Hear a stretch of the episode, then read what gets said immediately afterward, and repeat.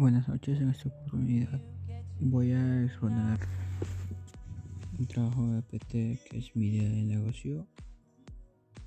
Y quisiera comentarles sobre la idea que he tenido o la definición del design thinking.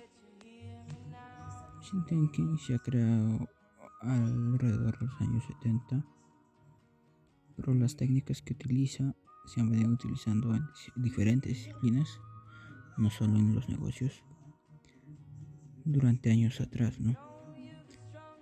Pero en el año 70 es lo que se creó el Design Thinking con todas las técnicas completas y todo eso.